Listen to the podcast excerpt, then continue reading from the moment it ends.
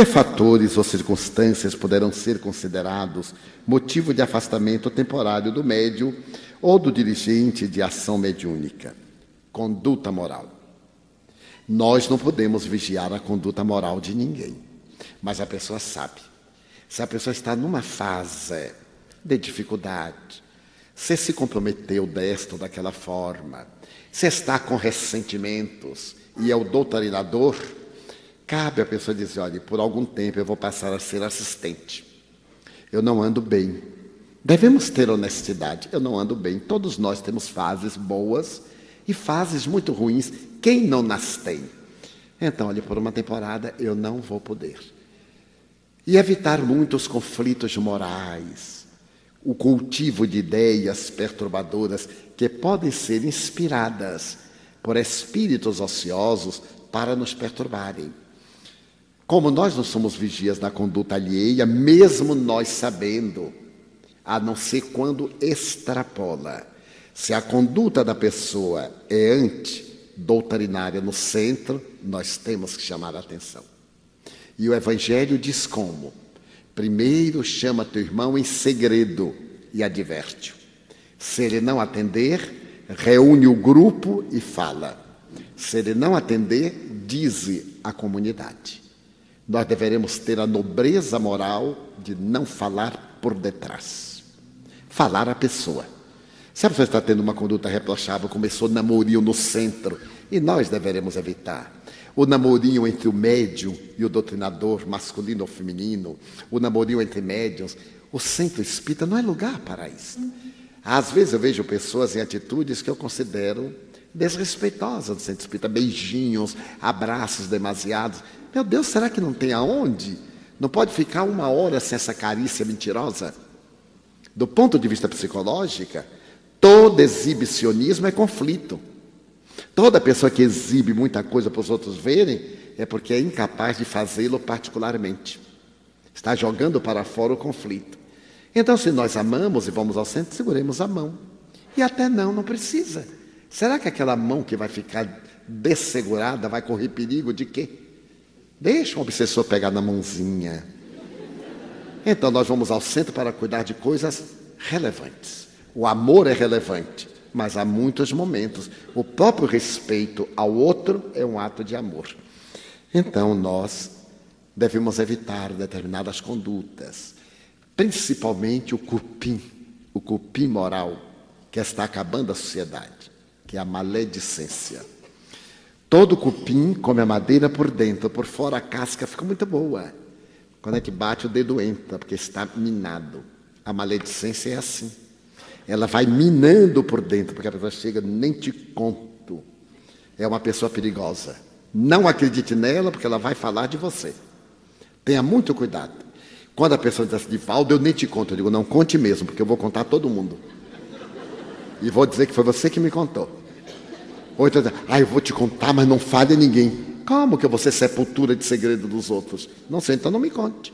Ah, mas é um assunto muito grave. Melhor razão para eu não saber é que a pessoa é atormentada e sente prazer com a desgraça alheia. É um desvio de conduta muito sério. Tem terapia. Como a mentira, a mendacidade é uma doença. A pessoa tem que mentir para sentir-se bem.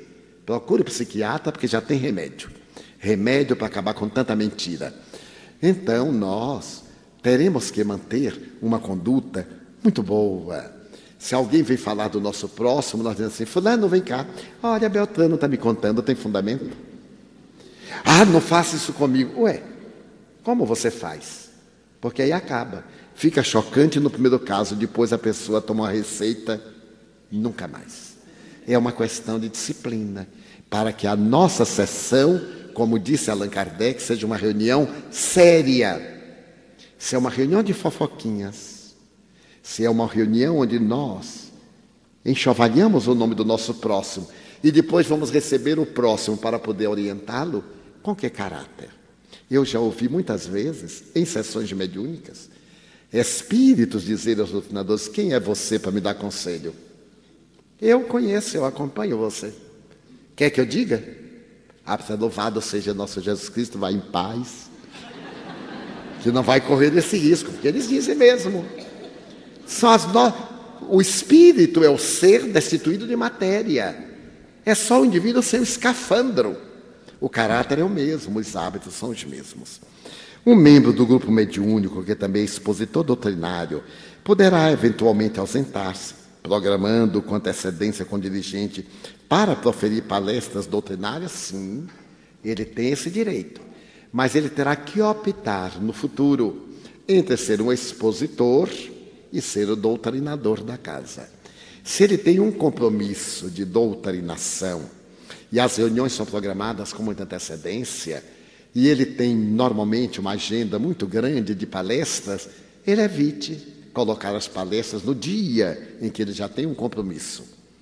E se porventura for um outro compromisso inadiável, uma exceção, muito bem, mas não toda semana, porque vai quebrar a harmonia do grupo de ordem mediúnica.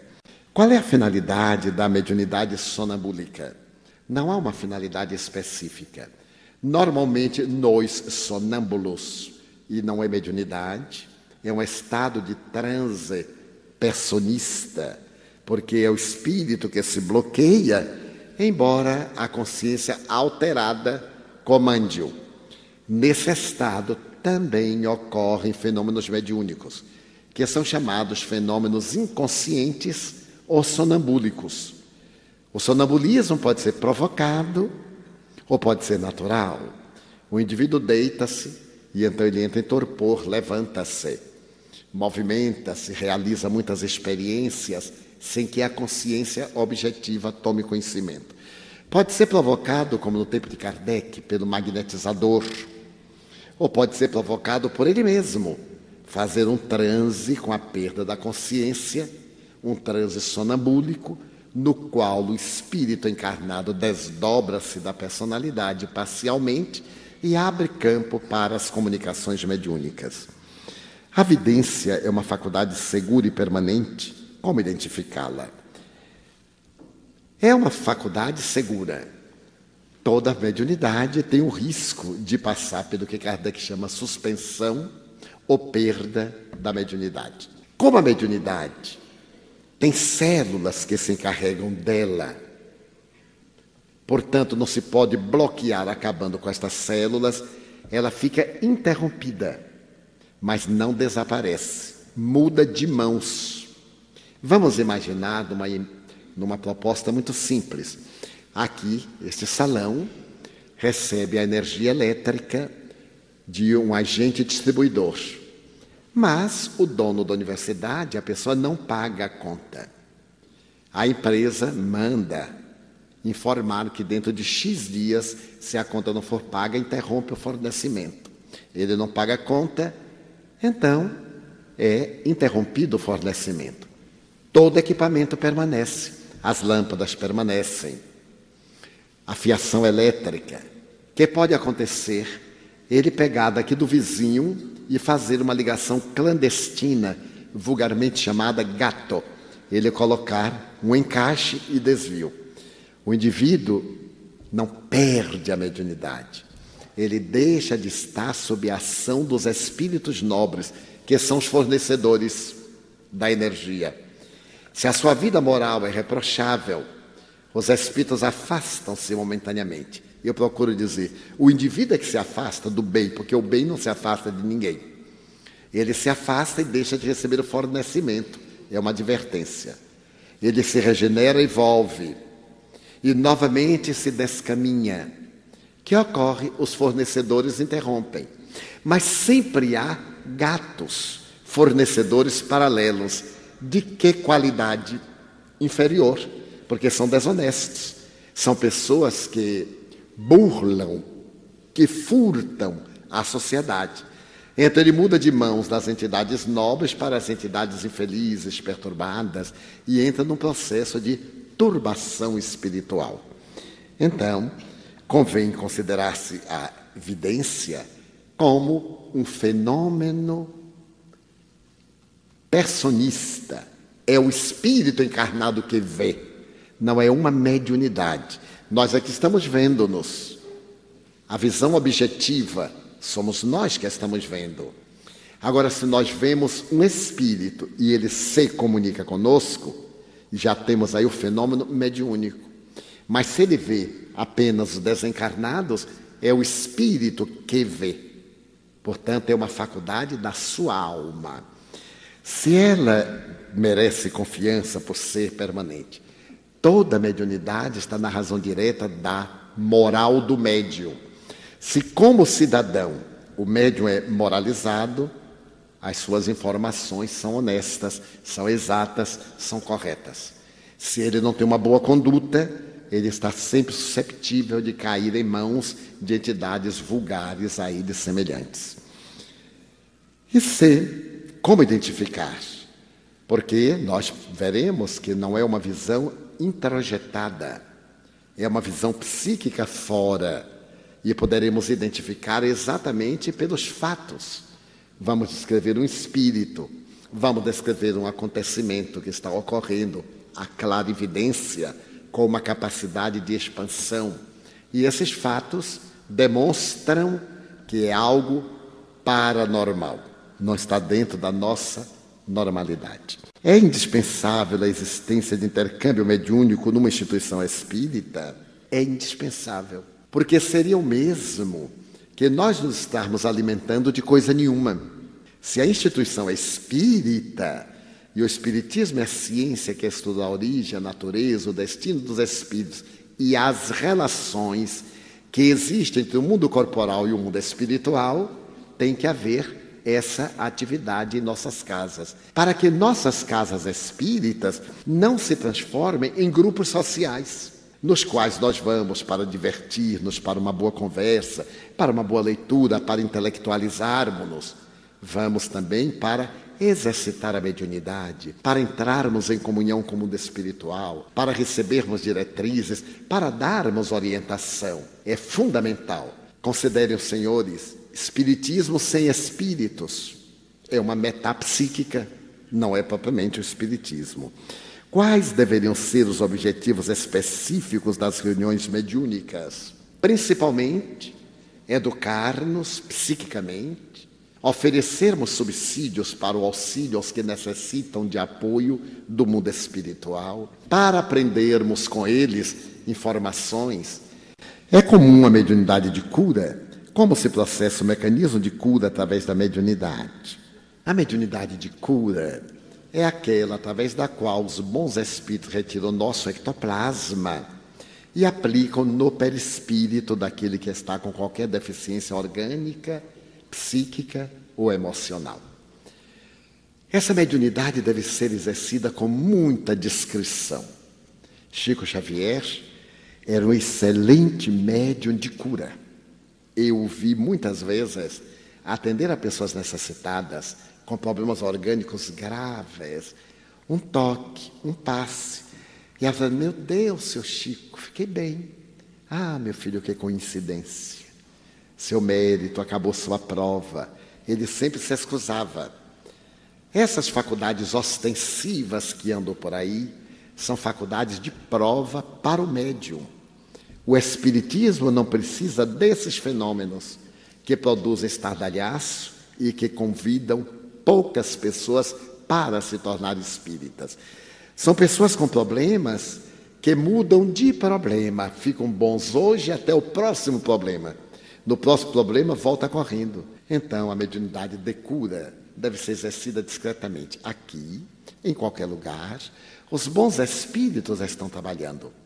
Eu vejo em quaisquer palestras edificantes os espíritos trabalhando, atendendo, socorrendo, retirando energia de outrem que não sabe possuí-la de qualidade terapêutica para aplicar em pessoas necessitadas. Tenho visto ultimamente que muitas instituições espíritas estão realizando sessão de cura. Isto é um pouco de chantagem, porque é uma forma de nós iludirmos as pessoas. Ah, eu vou porque hoje é sessão de cura, mas eu não vou amanhã porque amanhã não é sessão de cura. Amanhã a sessão é de quê? Cura moral, orientação para o espírito. E se nós entrarmos em sintonia, nós estaremos sendo aquioados pelos bons espíritos. O médium sempre é responsável por toda e qualquer comunicação, mesmo na mediunidade inconsciente, sem dúvida. Não existe uma inconsciência absoluta. Toda comunicação leva as tintas da personalidade do instrumento. Este microfone está levando a minha voz, não como é minha voz, mas conforme a sua sensibilidade. Se eu toco violino, eu posso ser um virtuoso, mas o violino tanto pode ser um Stradivarius com uma melodia extraordinária, ou pode ser uma rabeca grotesca. Eu imprimo a melodia, mas ele vai traduzir com as suas possibilidades. Então sempre haverá um pouco de personismo no fenômeno mediúnico, por mais inconsciente que seja. Não há uma comunicação absoluta, porque a criatura está encarnada e os espíritos usam-lhe o patrimônio para poder exteriorizar. Se eu chamo alguém e dou um recado, a pessoa vai dar o recado conforme entender o recado. Se tiver uma excelente memória, repetirá palavra por palavra, mas não com a minha emoção, e sim com a sua própria emoção. Para mais ou para menos. O fenômeno mediúnico é um recado que nós transmitimos ao recebê-lo do mundo espiritual. A faculdade mediúnica torna o indivíduo mais susceptível a processos obsessivos? É claro.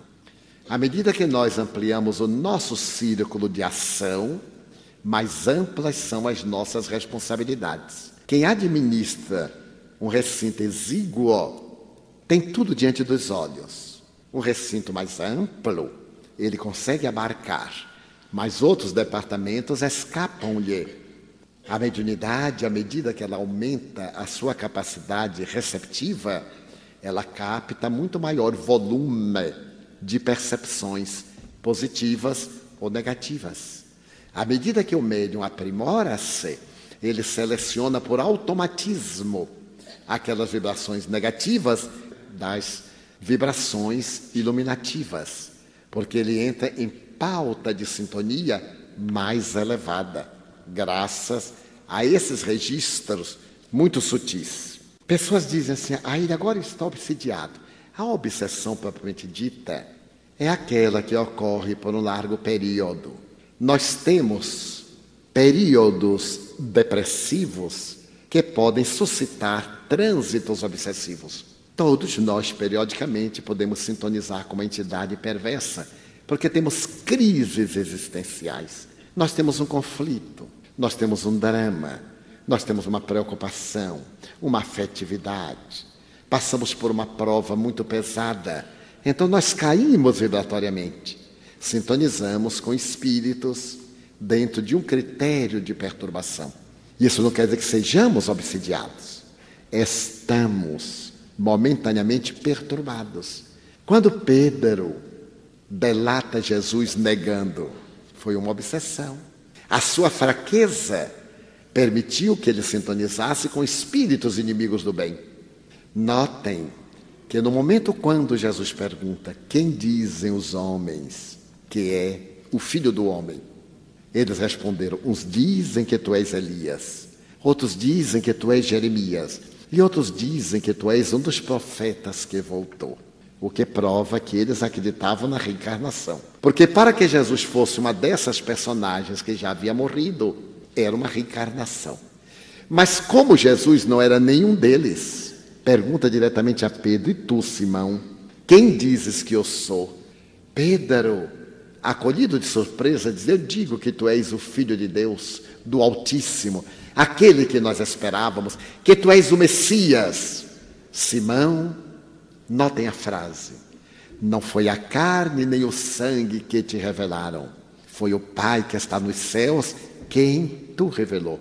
Que não foi o cérebro, não foi o raciocínio, foi uma inspiração divina. Então Jesus prossegue. Agora é necessário que o filho do homem desça a Jerusalém para ser escarnecido, martirizado e morto. Pedro diz: Nós não deixaremos. E coloca o braço Jesus tira o braço dele e repreende-o com certa energia. Afasta-te de mim, Satanás, e não tentes o teu Senhor. Os senhores já pensaram nessa resposta? Será que Pedro era Satanás? É óbvio que não. Na hora em que ele se entusiasmou, sintonizou com Deus e deu aquela resposta. Na hora que ele teve medo, quando Jesus disse que ia morrer, que ia ter testemunho, ele ficou com medo e um espírito trevoso tomou para intimidar Jesus. Ele repreendeu ao espírito: Afasta-te de mim, Satanás. Não, Pedro. Não tentes o teu Senhor. Ele era o Senhor dos espíritos. Pedro teve um momento de obsessão. São momentos em que nós nos tornamos instrumentos pela nossa insensatez de entidades perversas e perturbadoras. Então, a obsessão é um estado demorado. Quando isso prolonga e nós perdemos o controle, estamos sob uma obsessão. Sabemos que a atividade mediúnica se desdobra no plano espiritual e que, após o encerramento do intercâmbio aqui na Terra, a atividade no plano maior continua. Poderemos nós, os médiuns, participar desta continuação do trabalho? Como nos devemos preservar para tanto? Todo médium equilibrado, todo médium saudável, quando termina a atividade física em nosso plano, os benfeitores prosseguem na sala mediúnica. Eis porque deveríamos ter uma sala reservada para tanto. Caso não tenhamos, não deixaremos de realizar as reuniões por falta de espaço. Porém, preservaremos aquele espaço de ondas vibratórias vulgares, promíscuas, perturbadoras, porque eles permanecem. O espírito que foi desligado do médium não vai imediatamente para a erraticidade, fica no ambiente, para ser conduzido a um outro estágio, a um outro plano, a uma colônia onde o trabalho vai prosseguir. Ele vai receber terapias. Ao terminar a reunião, voltamos aos lares e duas a três horas após, os trabalhos prosseguem normalmente com aqueles médiums, com aqueles doutrinadores. E é fascinante as comunicações agora de espírito a espírito e de algumas entidades que não podem vir utilizando do nosso corpo físico. Os médiums desdobrados, portanto, seu perispírito continua como veículo da imantação. Em toda a nossa obra ditada pelo Espírito Manuel Filomeno de Miranda, na obra de André Luiz, de Ivone do Amaral Pereira, as reuniões no plano espiritual continuam. Basta que raciocinemos. Como é que Deus ajudava a humanidade antes do Espiritismo? O Espiritismo tem apenas 146 anos. E antes, era no plano espiritual. Realizavam-se as mesmas operações, atividades. Todos os grandes místicos falavam de que voltaram de lá e traziam notícias do inferno, do purgatório, do céu, por ser a linguagem compatível com a mentalidade medieval e a mentalidade pós-medieval, a mentalidade moderna. Na mentalidade contemporânea, nós já nos utilizamos do patrimônio da doutrina espírita. Então, depois das reuniões mediúnicas, vale a pena evitarmos emoções muito fortes, sensações muito fortes. Há pessoas que têm televisão no quarto e mal se deitam, ligam os jornais nacionais agora, graças aos canais particulares fechados, aos satélites. Então vou ouvir as notícias do mundo. Certa feita eu estava deitado e liguei um tal canal. E comecei a contar o número de crimes de hediondez. Eu digo, desliga, vou desligar já, porque senão eles me matam. Porque era tanta tragédia, tanta desgraça, que eu digo: a próxima notícia vou ser eu. Mas como eu não era importante, não seria notícia, só se eu cometesse um crime. Porque no mundo, matou fica importante. Matou, furtou, roubou, agrediu, cometeu uma arbitrariedade. Tem uma vida moral saudável, realiza uma obra do bem, não tem espaço. Mas para a tragédia, sim. Os conflitos íntimos interferem na prática da mediunidade, é óbvio. Imaginemos um filtro que se encontra com a porosidade tapada por várias interferências de poeira, de sujidade. A sua capacidade de filtragem é muito menor e de qualidade inferior. Um psiquismo agredido por conflitos, perturbado por transtornos de comportamento, terá muito mais dificuldade em coar, em filtrar as ideias que vêm do mundo espiritual e que se expressarão algo carregadas daquelas tintas do seu comportamento. Não será justo que nesse período o indivíduo se afaste das reuniões, mas é válido que se abstenha das comunicações. Nessa fase em que ele não está bem, ele está presente porque agora ele precisa se beneficiar. Ele tem sido um terapeuta, agora ele passa a ser um paciente. Está presente na reunião, beneficia-se até recobrar o seu estado saudável de ânimo para dar prosseguimento à sua contribuição mediúnica. As mensagens psicografadas pelos médiums nas reuniões podem devem ser divulgadas ao público, ao público presente. Terminada a reunião, as mensagens que foram psicografadas devem ser lidas para que todos tomem conhecimento e arquivadas. Se forem portadoras de qualidade, oportunamente poderão serem fechadas em livros e naturalmente distribuídas ao grande público. No momento, tem havido uma preocupação muito grande em divulgar todo e qualquer tipo de mensagem. Algumas reconheçamos de péssima qualidade, tanto do ponto de vista ortográfico, gramatical, como de conteúdo. Chegam a ser constrangedoras para qualquer pessoa que tem um pouco de senso. E o pior, vêm firmadas com nomes muito respeitáveis. Allan Kardec, na Revista Espírita de 1865, na página 125, diz o seguinte: Muito cuidado com as mensagens simplórias que sejam assinadas por nomes célebres. Elas são normalmente mistificação o transtorno do próprio médium, o resultado de espíritos zombeteiros. Imaginemos agora, concluímos. Rui Barbosa vira escrever uma mensagem com erros crassos da língua portuguesa. E o fato de estar assinado o nome Rui Barbosa, ela passa a ter um sentido profundo se o seu conteúdo é vazio. O importante não é quem firma a mensagem, é a qualidade da mensagem. Há muita coisa de alto valor em bocas simplórias, como há muita coisa banal em bocas de pessoas muito importantes. Então, os médiuns devemos ter o pudor de submeter a criteriosa análise as nossas produções antes que as divulguemos.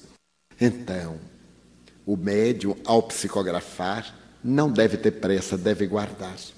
Desde o dia 22 de fevereiro de 1949, eu comecei a psicografar a lápis e guardava em uma velha mala. Quando chegou o dia 1 de janeiro de 1960, o Espírito Joana de Anjos disse assim: Meu filho, agora vamos queimar aquelas mensagens. Mas, minha irmã, são mensagens tão bonitas. Aquilo era treino, eram exercícios. Vamos queimar. Mas por que queimar?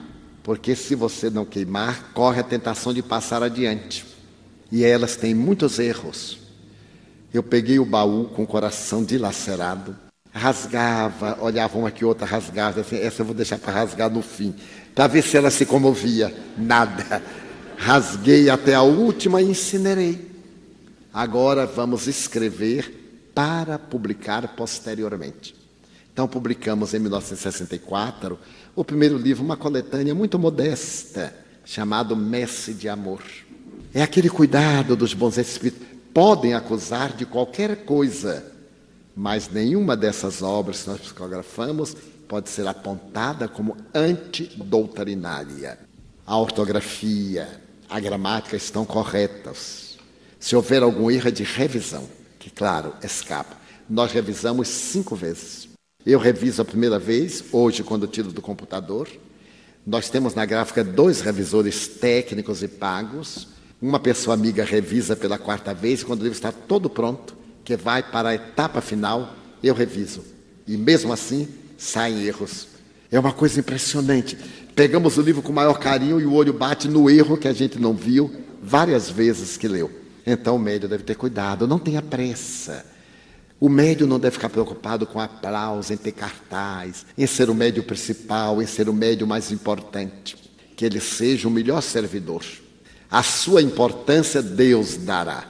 E agora eu digo como os bons espíritos que ele tenha muito problema, que ele tenha muito desafio, que sofra muita incompreensão. Não é sadismo.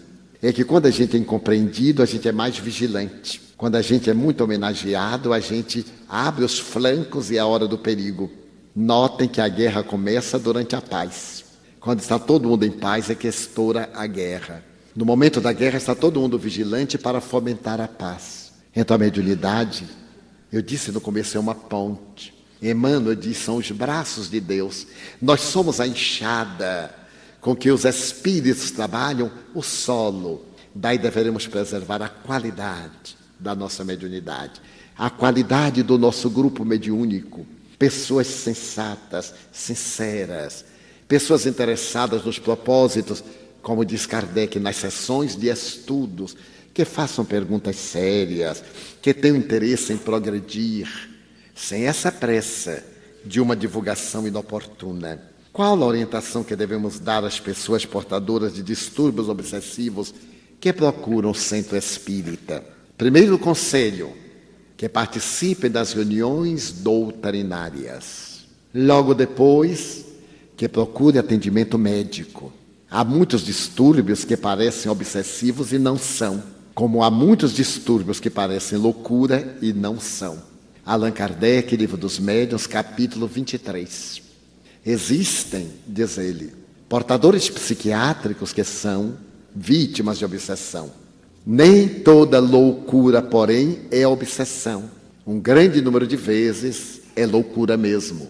Mas nem toda loucura é loucura. Muitas vezes é obsessão.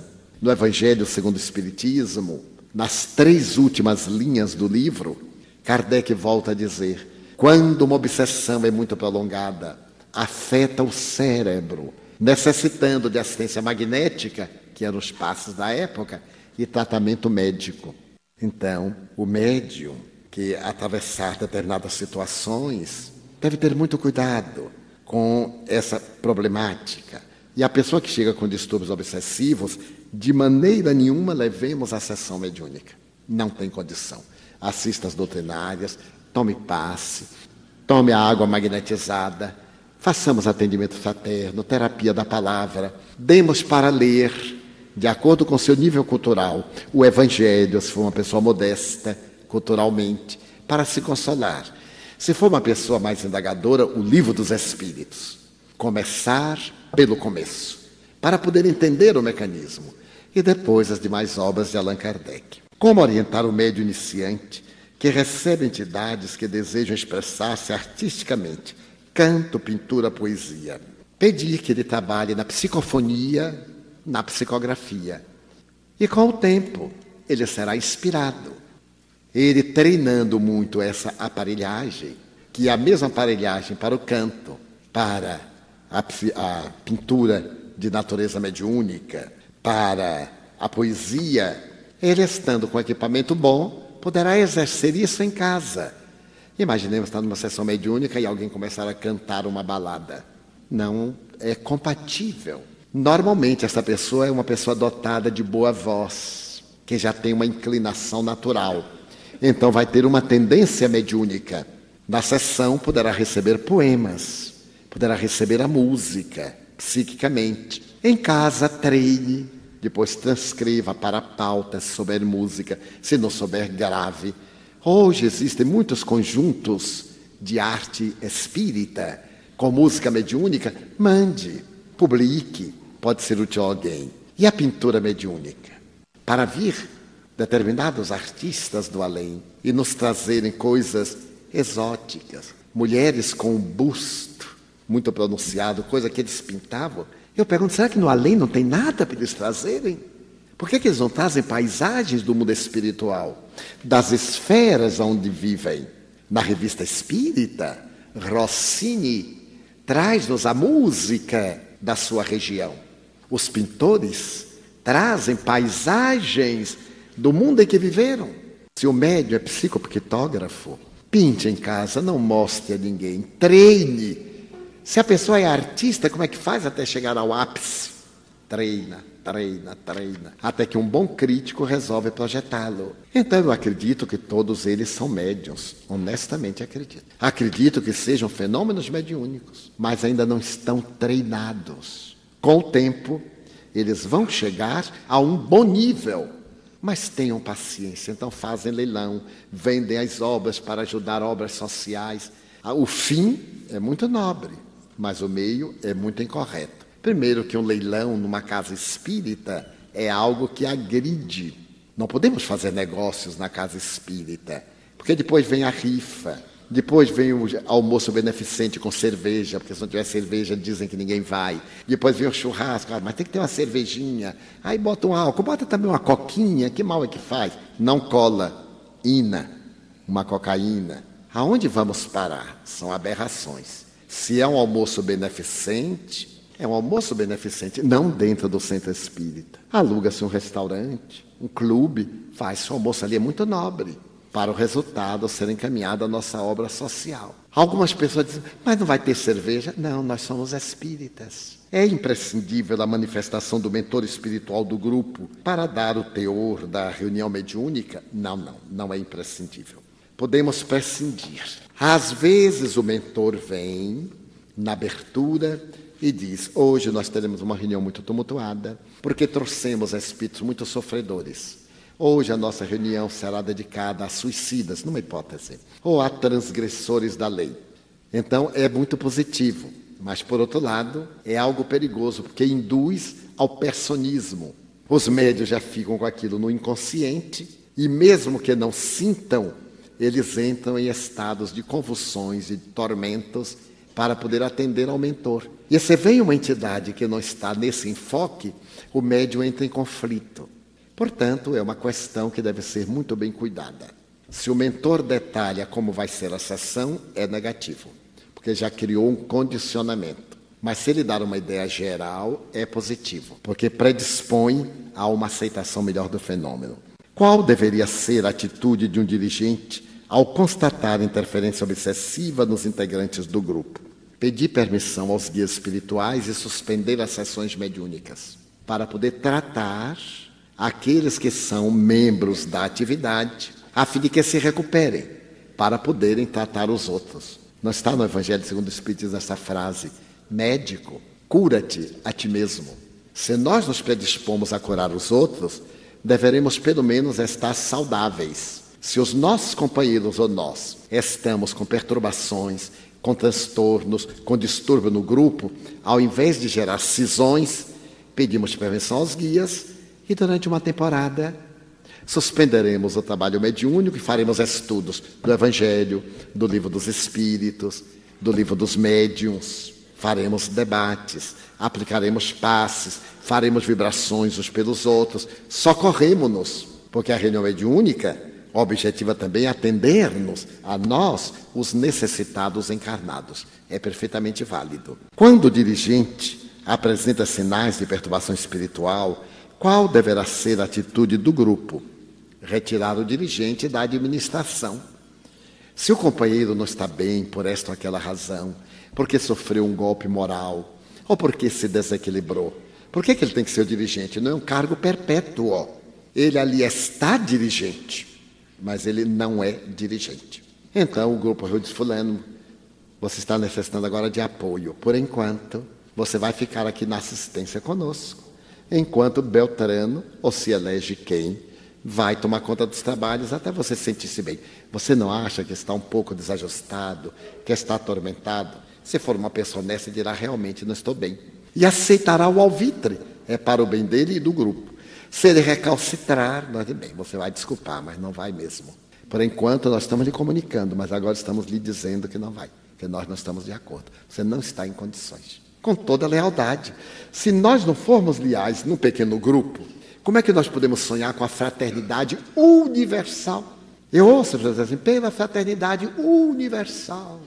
Aí não consegue, às vezes, a fraternidade dentro de casa, na cidade, em uma nação, num país quanto mais no universo. Mas se nós trabalharmos, nós conseguiremos. Qual o papel da glândula mineal no fenômeno mediúnico? Ela, no primeiro período da nossa vida, produz hormônios que velam a nossa sexualidade. No momento da adolescência ou puberdade, ela produz altas doses de hormônios específicos que se encarregam de modelar os órgãos anexos, os órgãos complementares do nosso sexo e define a função da nossa sexualidade. Diz a ciência neuroglandular que neste momento, depois do ciclo da menstruação, da poluição noturna do rapaz, ela muda de estrutura e cristaliza-se. A partir daí, ela passa a emitir ondas, vibrações, que são verdadeiras antenas psíquicas, que facultam no perispírito a vinculação. Daí, Jung, na sua psicanálise analítica, dizia que é o centro da superconsciência. Os indianos dizem que é o nosso chakra coronário. E a doutrina espírita nos diz que é o fulcro da mediunidade. André Luiz, Missionários da Luz, segundo capítulo, a glândula pineal. Então ele faz um estudo detalhado, mostrando que ela é muito importante como foco, dínamo e gerador de energias para o centro cerebral, para o centro solar, laríngeo e para o nosso organismo, porque ela elimina energias, substâncias hormonais que sustentam o fenômeno mediúnico. Quais os critérios a considerar para classificar um grupo mediúnico de desobsessão? Que os médiums sejam disciplinados, que estejam treinados para receber as entidades sofredoras sem estardalhaço, que as intenções do grupo voltem-se para fazer a caridade sem saber a quem, e que se entregue com alto critério de respeito e de doação então o grupo se transforma naturalmente em atividade desobsessiva. Os mentores passarão a trazer não mais os espíritos simples, sofredores, angustiados, senão, além deles, também aqueles que são perversos, odientos e cruéis, para receberem a terapia conveniente. No intercâmbio mediúnico, na sua opinião, qual seria o tempo que cada comunicação deve ocupar? Não podemos estabelecer X minutos, porque depende muito da entidade comunicante e da habilidade do doutrinador. O que não podemos permitir é que uma entidade tome conta de um largo período de tempo, prejudicando as atividades. Porque muitas vezes os espíritos vêm e comunicam-se e encontram-nos desequipados e prolongam-se, prejudicando o resultado da reunião, tomando tempo mais do que é suficiente. Então acreditamos, pela experiência, que 10 minutos no máximo, porque senão vira um debate, vira uma discussão inócua. E nós não vamos discutir com o espírito. Nós somos terapeutas.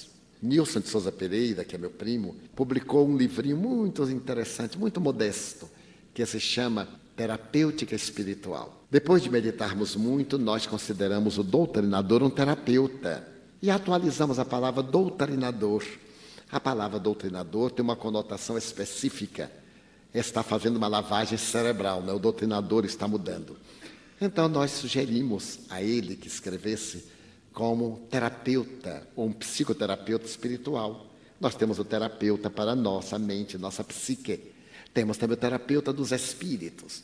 Então, ele faz várias recomendações. Então, desta forma, um diálogo. Se a entidade quer discutir, nós vamos, vai me desculpar. A sua tarefa aqui não é vir nos convencer, nem nós iremos convencê-lo. Porque quando o espírito se incorpora, ele perde uma média de 30% da potência que o corpo do médium absorve através do perispírito. Isso é chamado choque anímico, de alma, ânima. É o choque das vibrações animais.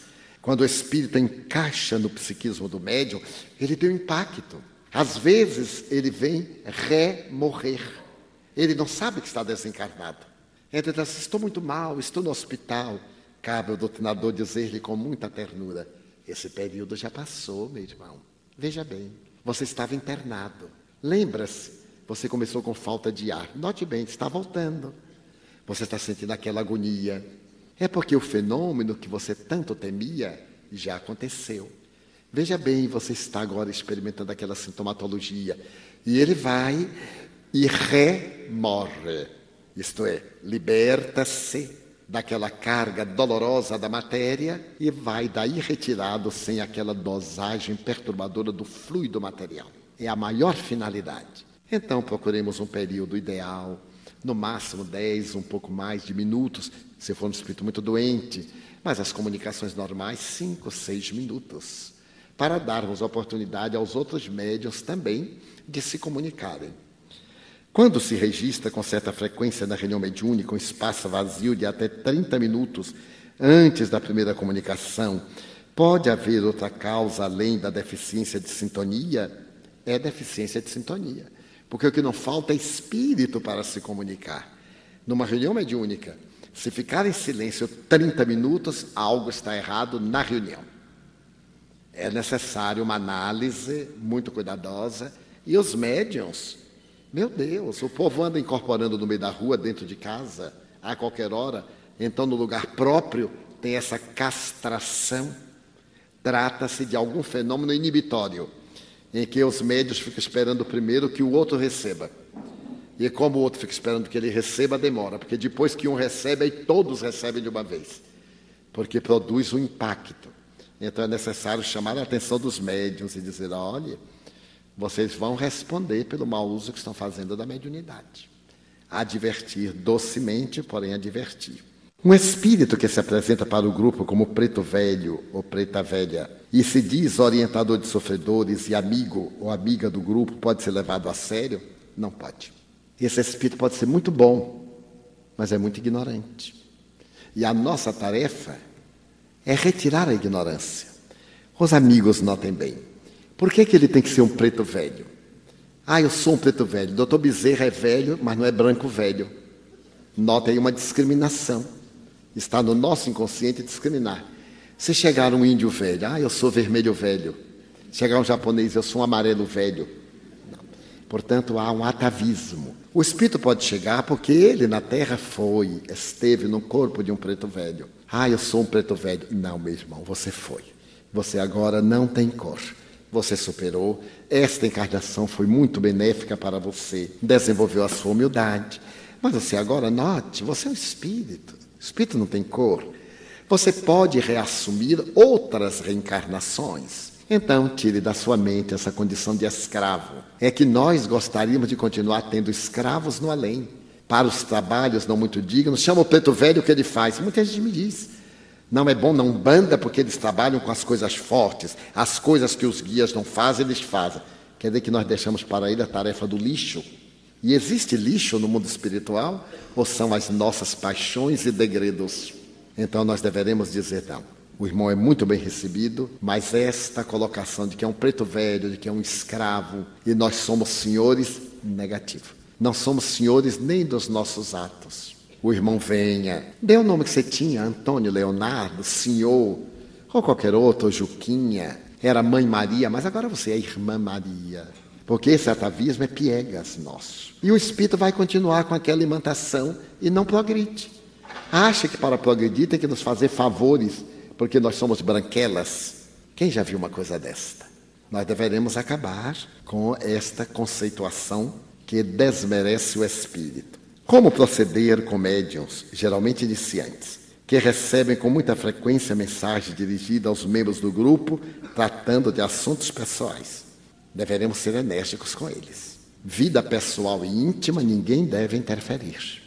A nossa mediunidade não é para dar conselhos de amor, de buscar emprego, de resolver problemas pessoais. Se essas mensagens são verdadeiras, deveriam trazer certas características de identidade é que às vezes o médium sabe o que está passando, quer ser gentil e colabora. Que a mensagem tenha sempre um caráter consolador. Allan Kardec diz ipsis verbis, que os médiuns recebam primeiro para si, antes que para os outros, as mensagens de que são portadores. Uma que outra vez, é claro, eu estou num grupo mediúnico, estou passando por uma grande crise moral. É perfeitamente válido que o guia espiritual me faça uma carta. Meu filho tenha bom ânimo, preserve-se do mal, evite cair na depressão. É lógico, isso vai ter um efeito em mim muito edificante, Mas os médicos recebendo mensagens pessoais, o que vai acontecer? Determinadas pessoas vão receber muitas e outras nenhumas. E aqueles que não receberem sentem-se discriminados. E realmente são. Por que, que fulano tem direito estar sempre paparicado pelos espíritos e eu que frequento nunca recebo nada? Muita gente me diz. Olha, Sedivaldo, eu frequento reunião, nunca ninguém me disse nada. Eu sou uma coisa morta, chego lá, sento, levanto, nem sei para que, que vou. E tem outros que os guias elogiam, que os guias dizem coisas formidáveis. Eu digo, não, meu filho não é guia, não. São guiados. Não fique triste, não. Bem-aventurados aqueles que são esquecidos, porque esses são lembrados pelo Senhor. Então, não é conveniente. Como devemos encarar as manifestações de crianças nas reuniões mediúnicas? Qual seria a finalidade desse tipo de comunicação? Nenhuma. Se o espírito desencarnou na fase infantil, ele pode vir e dar uma comunicação como criança. Mas no além ele cresce. Vai se desenvolvendo conforme os valores biológicos da Terra. Quando a família desencarna e vai ter o reencontro, eles assumem a forma com a qual desencarnaram para serem reconhecidos. Por exemplo, desencarna uma criança com três anos. Daí a 30 morrem os pais. Esse espírito vai aparecer conforme os pais o viram na última vez, para ter aquela empatia, aquele carinho. À medida que os pais se esclareçam, vão ver que eles não são pais daquela forma e que aquele espírito não era seu filho é seu irmão, que durante um período esteve na sua vida biológica na condição de descendente. Então ele vai recuperar a sua forma, porque aquela reencarnação curta foi para terminar um período que ficou interrompido e ele concluir uma etapa. Isto sim. Daí se vêem comunicações infantis, com aquele palavreado muito comum da ingenuidade infantil, podem ser espíritos zombeteiros querendo brincar conosco, como na Bahia, graças ao folclore, reencarnam-se como Cosminho e vem falando bobagem. Eu quero bala, eu quero um tostão, eu quero que me dê um real, e aquelas coisas. São espíritos zombeteiros, malbaratando o nosso tempo. Como deve proceder um dirigente diante de membros do grupo que se recusam a estudar e só participam da atividade mediúnica? Seria correto afastá-los do trabalho mediúnico? Sim. Meu Deus, está no Evangelho. Cego que conduz cego, caem ambos no mesmo precipício. Se a reunião mediúnica é uma reunião de estudos, diz Allan Kardec, reuniões experimentais, frívolas experimentais e de estudos. No momento pela manhã eu me referi, vai dar a impressão que o Espiritismo é coisa acadêmica. Minha mãe era analfabeta. Analfabeta absoluta, ela não distinguia o O de um Z. No entanto, estudava Espiritismo comigo. E muitas vezes me admoestava. Eu chegava a uma conclusão que a ela não parecia muito correta, dizendo: Não, meu filho, não é isso que eu penso. E me dava uma lição profunda de sabedoria da sua experiência. Eu era jovem, ela era anciã. Quando me tornei espírita, a minha mãe estava com 60 anos aproximadamente. Eu era muito mais jovem. Eu estava aproximadamente com 16, 17 anos. Então, o estudo é fundamental. Se a pessoa não sabe ler, nós lemos para ela. Se ela tem dificuldade em entender, como aqui está, no estudo sistematizado da doutrina espírita, tem toda a metodologia para nós aplicarmos em nossa casa espírita. Basta a pessoa ler e terá condições de aplicar os métodos. Uma sessão mediúnica séria, é um corpo complexo, constituído por uma equipe que deve ser harmônica, que deve estar estruturada em fundamentos do conhecimento do Espiritismo. Para que ela possa funcionar, essa equipe é dirigida pelo psicoterapeuta espiritual, o encarregado dos trabalhos.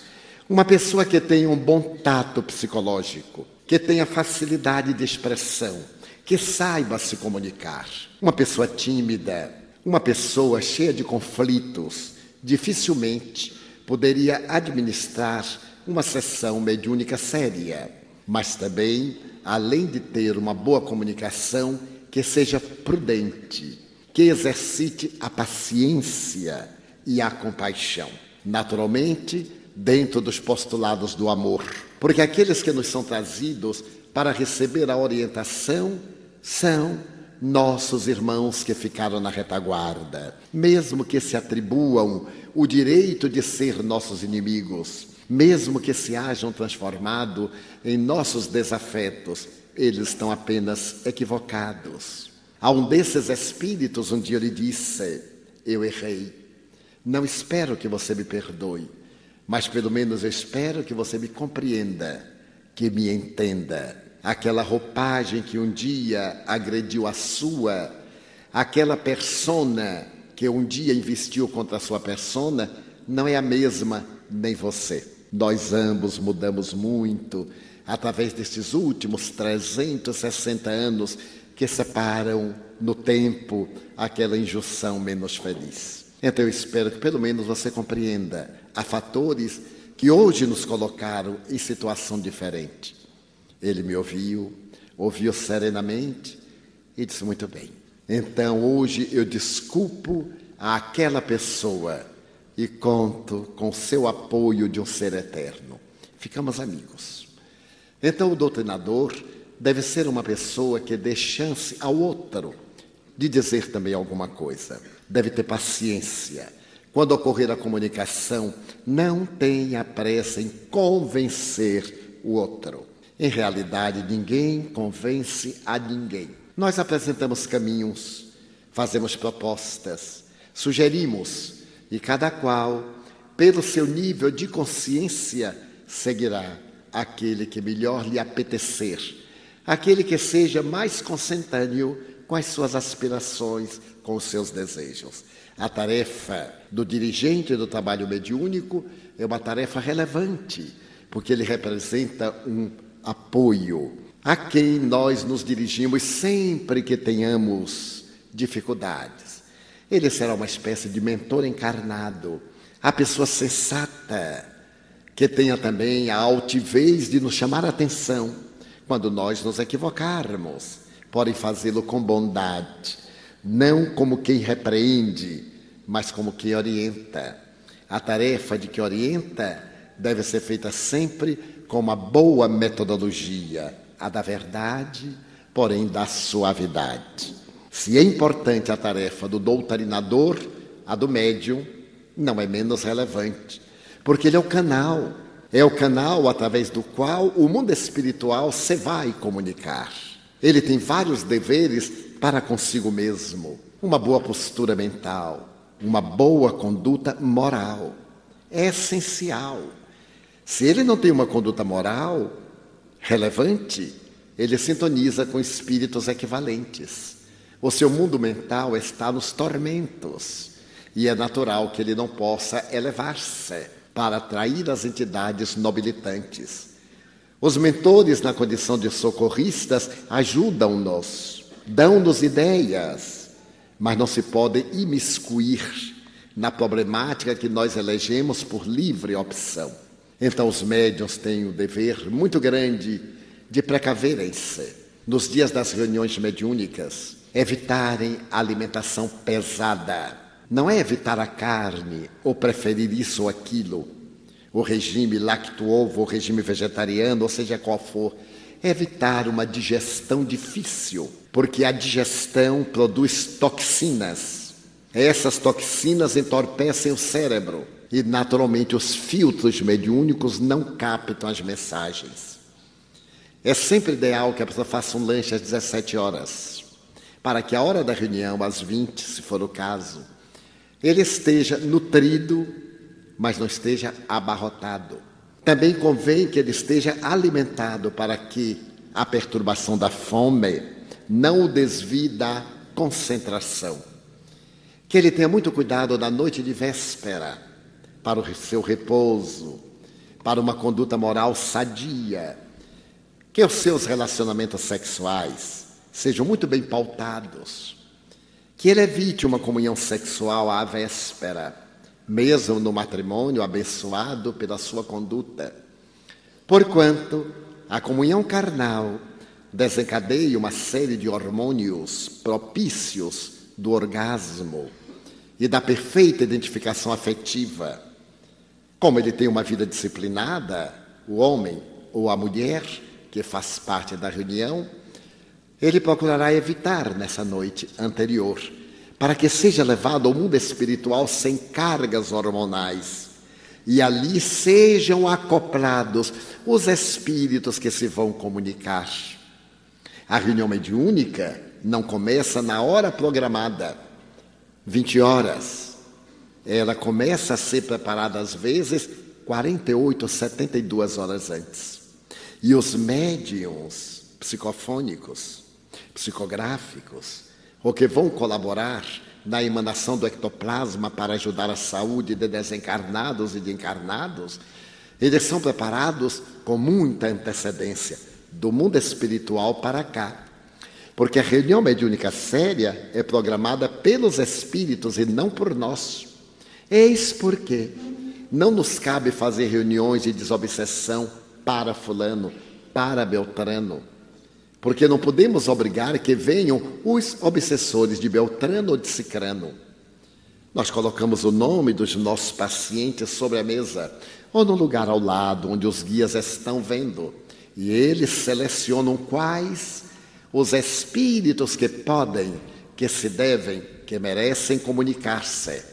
E o médium receptivo, ele é neutro, é um telefone.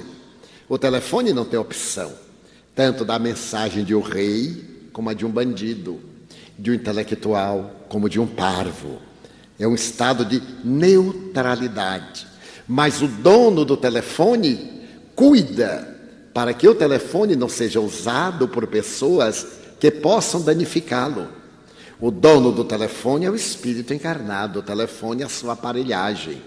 Cumpre ao espírito encarnado zelar pela sua aparelhagem, para que não seja utilizada por entidades perversas e malsãs, que podem danificar os tecidos muito delicados dessa engrenagem parafísica.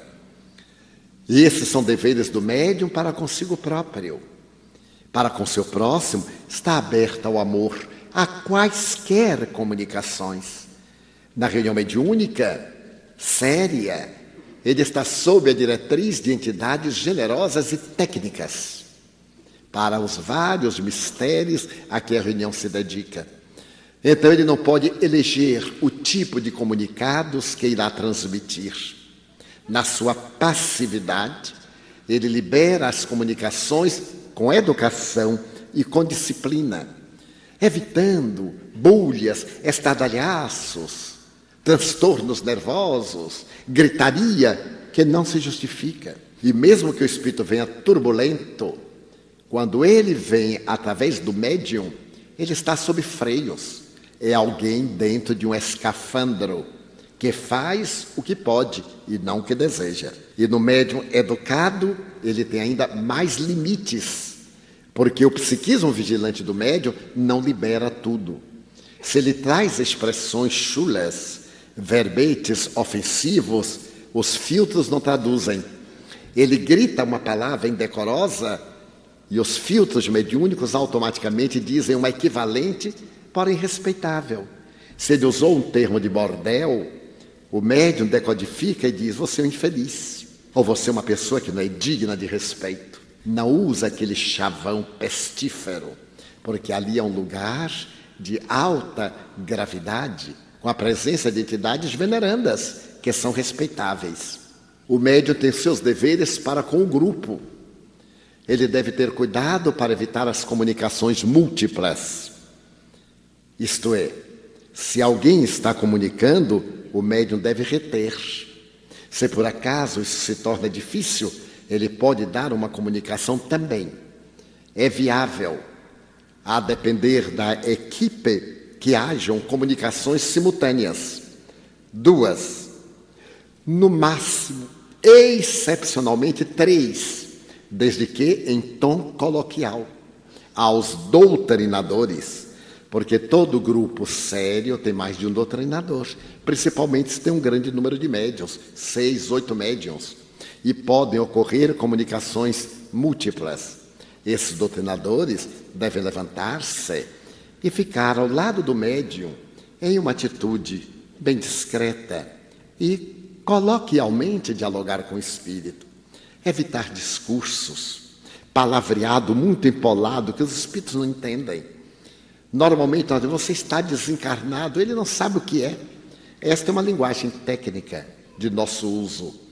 Procurar ver qual é o nível do espírito, esse doutrinador auxiliar, para poder dialogar com ele dentro de um diapasão que não perturbe os demais, para não ficar uma casa de loucos, todos falando ao mesmo tempo, numa gritaria perturbadora e muito desagradável. Então, o médium tem responsabilidade para com o grupo, evitando ser o que o Evangelho chama pedra de escândalo.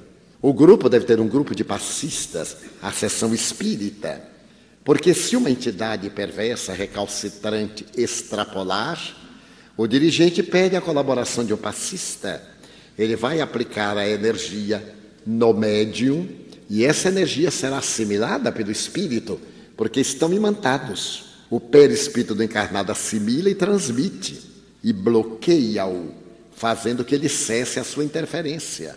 O doutrinador deve ter um bom conhecimento de hipnose, para numa que outra situação hipnotizar o espírito Vamos supor que o Espírito diga: Ele me fez um grande mal, eu não perdoarei nunca, eu me recordo e narre a cena.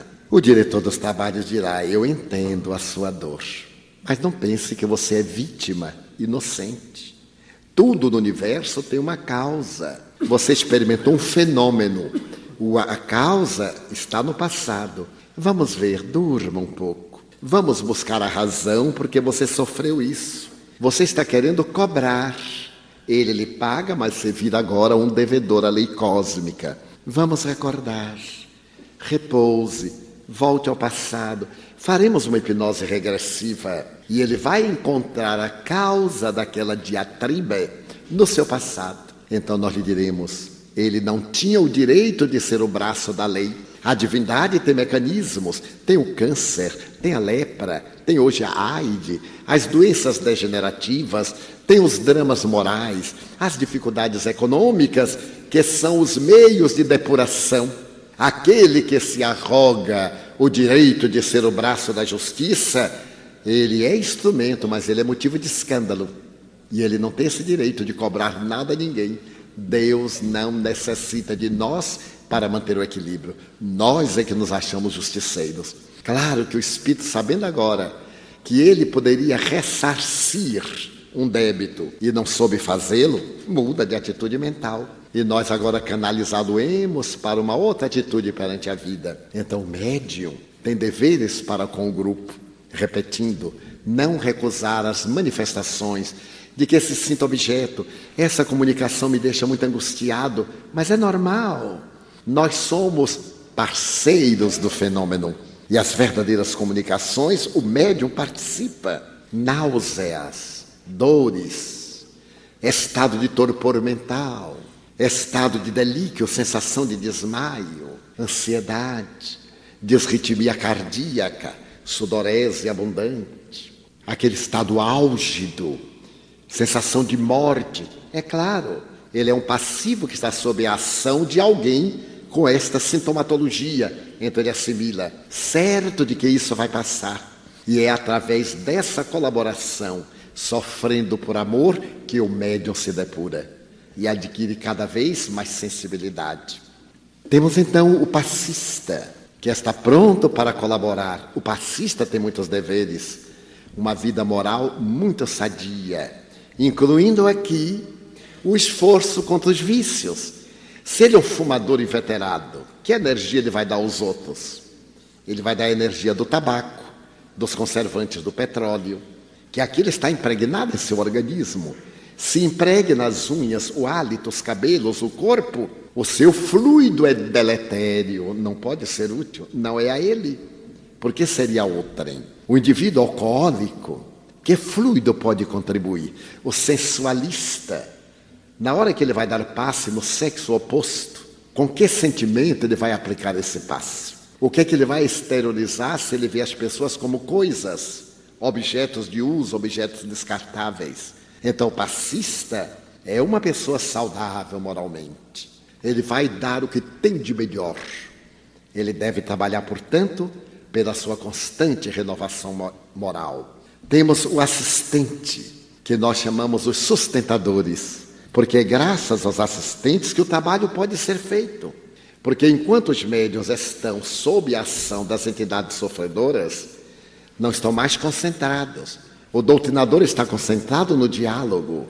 Os assistentes estarão colaborando mentalmente. Por incrível que pareça, há pessoas que no ato da doutrinação vibram a favor do obsessor, quando deveriam vibrar a favor do obsidiado. Se o doutrinador diz algo, a entidade perversa, muitos assistentes assim, eu quero ver como é que isto vai acabar. Eu só quero ver quem vai ganhar. Mas ele não está ali numa rinha de galos para ver qual é o vencedor. Ele está no hospital de almas e deve ajudar o cirurgião que está trabalhando pelo espírito do enfermo para tirar as suas ideias fixadas. Então, todos nós na sessão mediúnica temos deveres específicos. Kardec nos refere no citado capítulo 29 do Livro dos Médiuns, quando ele fala da constituição de uma sessão espírita séria. Não foi por acaso que o codificador estabeleceu uma tríade: trabalho, solidariedade e tolerância. Como nos lembramos, Allan Kardec foi discípulo do insigne Pestalozzi, o pai da educação moderna. E Pestalozzi havia colocado no seu Instituto de Verdun, na Suíça, este paradigma: trabalho, solidariedade e perseverança, fundamentais para a educação. Kardec então utilizou-se da tríade pestalozziana, fez uma leve alteração: trabalho, solidariedade e tolerância. Se não formos capazes de tolerar as nossas torpezas e fraquezas, os nossos delíquios e debilidades, como nós poderemos suportar as agressões do mundo? Eu gostaria de convidá-los a viajar comigo em um hino de gratidão a Deus por tudo que Ele nos deu, por tudo que Ele nos dá, pelo ar, pelo pão, pela paz. Muito obrigado, Senhor, pelos olhos meus, que me permitem ver a tua grandeza, os céus, a terra e o mar. A andorinha que corre ligeiro pelo céu de anil e a terra verde, salpicada de flores em tonalidades mil. Muito obrigado, Senhor, porque eu posso ver meu amor mas diante da minha visão, eu detecto os cegos que se debatem na escuridão, que choram na solidão, que sofrem na multidão. Por eles eu oro.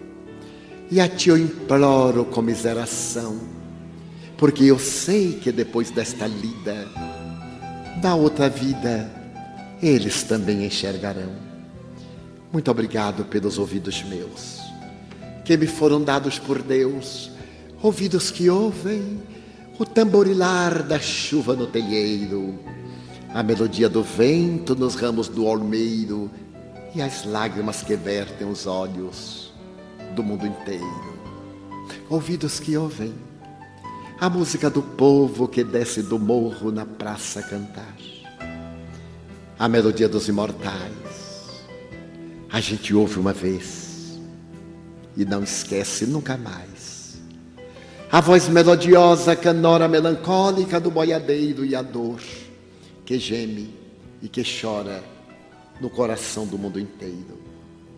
Pela minha faculdade de ouvir, pelos surdos eu te quero pedir, porque eu sei que depois desta dor no teu reino de amor, eles voltarão a ouvir.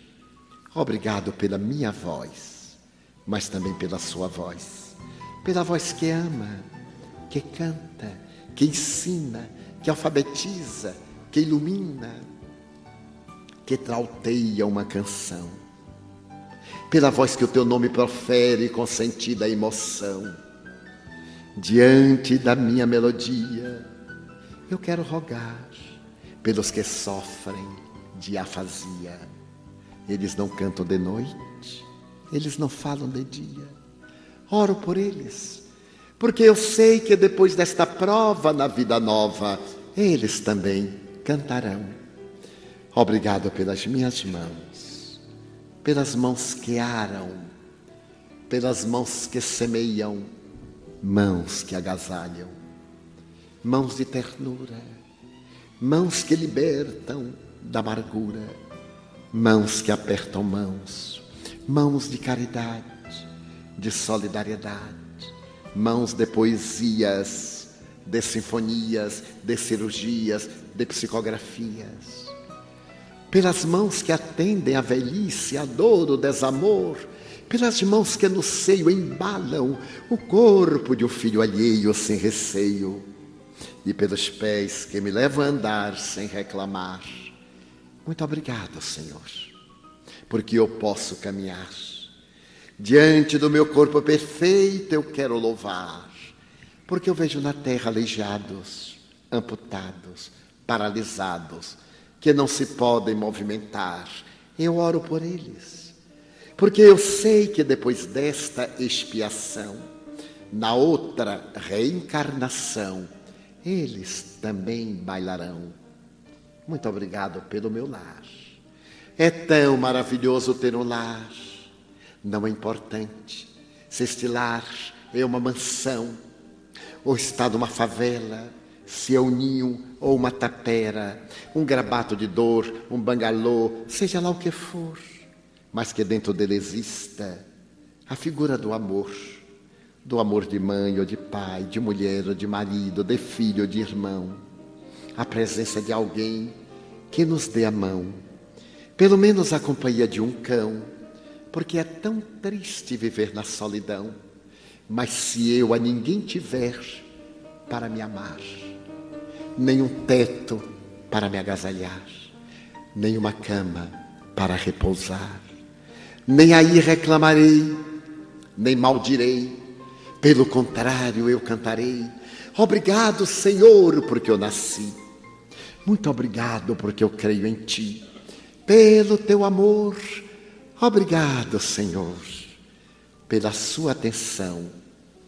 Muito obrigado, senhores.